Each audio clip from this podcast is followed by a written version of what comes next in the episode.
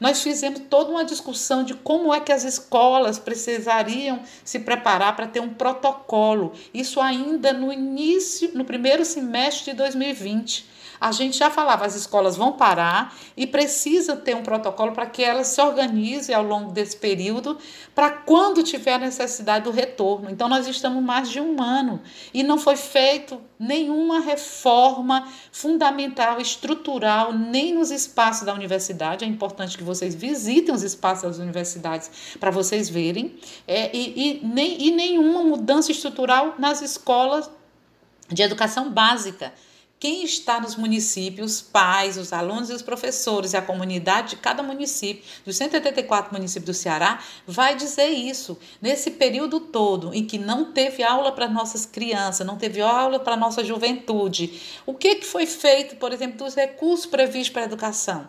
Foi feito do recurso para merenda escolar, para o restaurante universitário, os recursos que, de material de consumo, o recurso para funcionamento, água, luz, esses recursos é, não, não foram é, utilizados por conta da saída dos alunos da sala, da, da sala de aula, as salas não funcionárias, os professores também.